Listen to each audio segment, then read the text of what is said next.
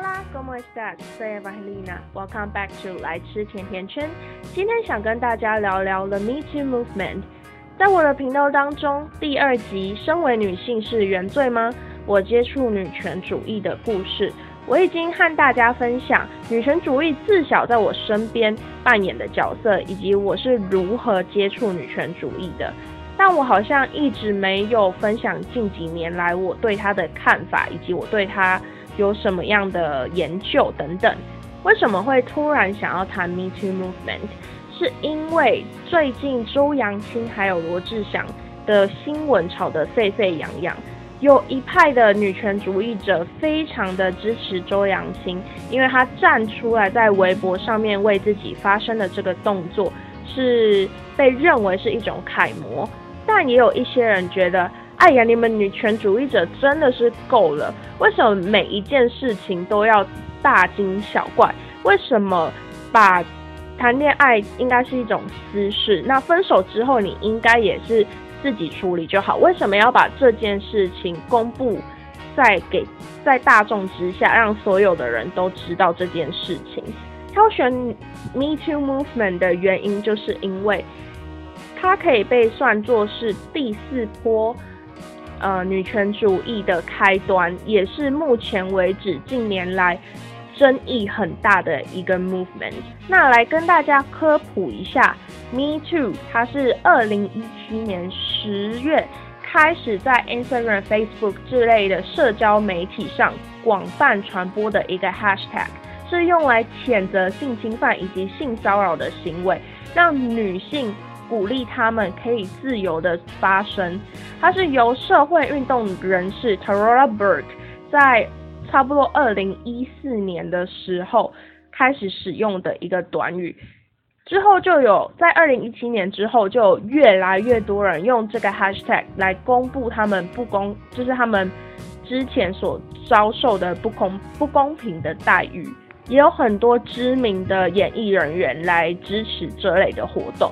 不过，在我的这一集 podcast 当中，我不会去探讨周扬青跟罗志祥到底谁对谁，呃，谁对谁错。我也不会去探讨他们的感情关系什么之类的，这之这一类的东西完全不会出现在这集节目当中。我只会来跟大家讨论 Me Too Movement 为什么是重要的。在二零一八年的秋季，我曾经到北京做交换学生一个学期。那我是在北京外国语大学做交换学生的，那个时候我有修英文系二三年级的课，那其中一堂课让我觉得印象非常深刻，是他们的辩论课是必修课。我觉得这对很多学英文的学生来说是非常重要的一件事情，因为可能大家在说自己母语的时候。思绪非常的清晰，然后也有办法做类似辩论的动作。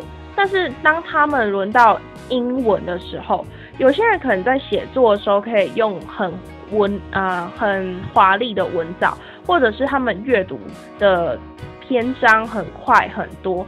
但讲到口说，好像其实大家都有一点卡卡的，甚至是嗯很难完整的表达自己想要说什么。所以我觉得辩论课其实对不只是对英文系的学生很重要，其实对学语言的学生都非常的重要。重要的是，也不只是口说的技巧，而是拥有思辨的能力。因为如果你光会说的话，其实对你，如果你讲的东西没有什么道理，只是 bullshit，也是没有什么用。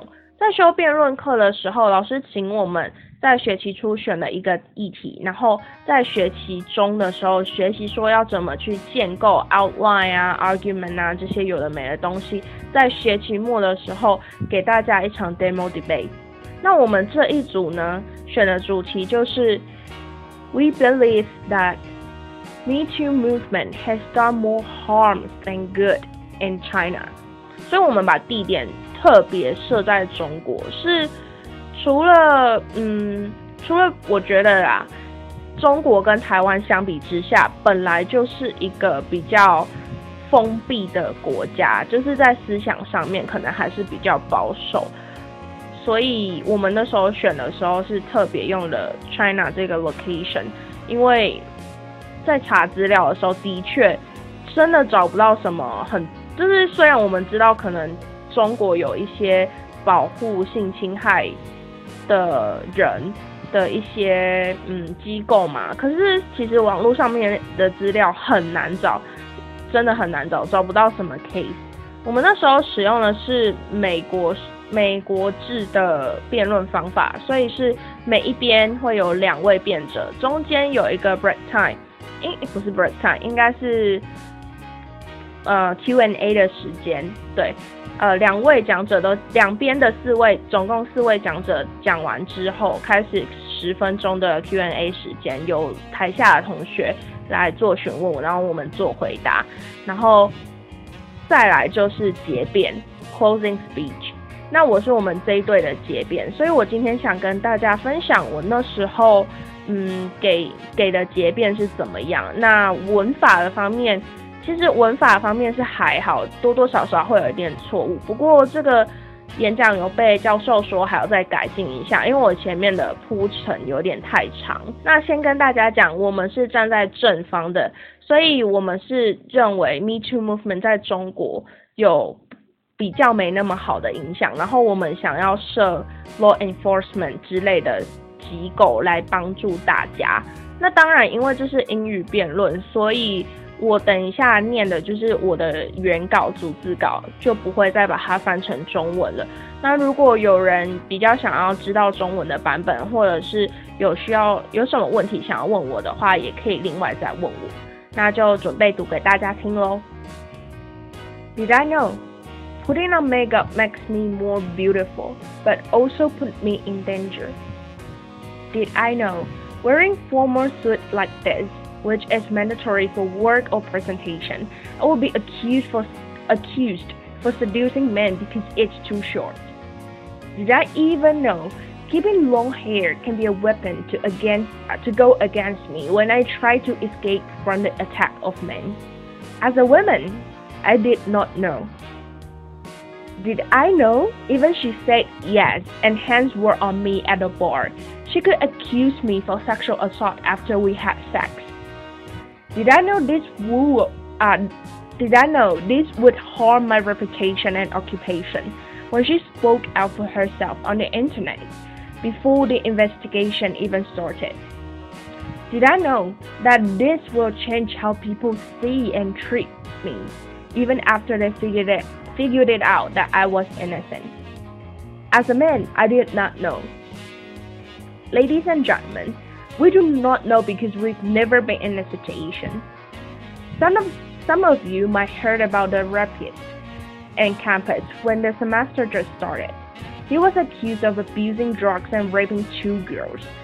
One of the girls' friends set a WeChat group to warn the other girls in the campus which sounded like a fair movement because BFSU did not start the investigation immediately when this incident was reported. Photos, WeChat ID, facts with rumors were posted. 跟大家解释一下，为什么那时候学校没有马上做处理？因为他们其实也是有到警局的，但是他们得到的回答都是那个时候在放十一连假，没有办法马上处理。at first, this was just a group that girls can support each other, but things get worse, and people in the group were really furious. That man was in jail because of drug abuse, not rape. And turned out one of the girls lied. He went back to his country and seemed like everything finally came to an end. Fact is that we all know this is not the end, but just a beginning because next time when something similar happens, reputation, personal information, hatred will spread faster and crazier. Why did the girl lie? After the first girl stood out, second and third soon after claimed that they were also the victims. It's only because the government and university failed to protect them and beat them to make things worse to draw attention. Me Too movement shouldn't be like this and need to stop being like this. Ladies and gentlemen, we want to help women. We want to help them via legal and complete systems. We're not taking their right away. we're not taking their right of speaking out for themselves. We're simply we also we simply also want to protect men. Sometimes law and government do that as well. But we should always believe in justice and fight what belongs to us. And if you are with us, the proposition side, vote to provide a more efficient and fair way to protect everyone's right, reputation, or precious life. 我在演说里面用到的例子，其实是真实发生过在我交换的时的期间发生在校园里面的故事，也不是故事，就是真的发生的事情。我不知道中就是学校里面的本地生是不是知道，但是至少大部分的外籍学生、交换生都知道这件事情。就是有一位交换生，他。吸毒，那吸毒在中国是很严重的事情，本来他就应该要被遣送回自己的国家了。但是重点是他不止吸毒，他还性侵了女生。然后一开始听说是一个，最后变两三个。然后其实虽然我们都不是当事者，但很多的交换学生都人心惶惶。所以为什么 Me Too Movement 就算有这么多的争议，但我还是会支持。是因为，就算我不是本人，我也感受到了这一份的恐惧。我知道受害者和加害者居然还在同一个地方、同一栋、同一栋教学楼上课，光是这样想就已经让我害怕到不行，更别说是真的被性侵的那个人他会怎么样反应了。而且，即便在他。刚遇到事情的时候，就马上反应为自己说出口，他都没有得到适当的协助。那为那你想想看，有多少人在台面下面，有多少人是没有说出来，也没有受到协助的？但为什么我们会选择站在反方呢？是因为在一个如此保守的国家，为自己讲话已经不是，已经不那么管用了。最重要的是，应该是政府有相对的公平的配套配套措施。在保守的国家，为自己发声，有可能引来的是更多的责怪，被被就是受害者可能会更多的被责怪，而不是去责怪加害者。如果一个外国人、一个外籍学生都可能受到忽视，那更别说是本地人了。的确，很多人会站着 “Me Too” 这个标签，会用 “Me Too” 这个 hashtag 去攻击男性，去攻击一些呃，让一些无辜的人可能名誉受损，甚至是被告，然后工作没有之类的。的确，这种情况会发生，但我认为这不是 “Me Too” movement 的精神。Me Too Movement 的精神应该是鼓励大家站出来为自己说话，是鼓励互相帮助。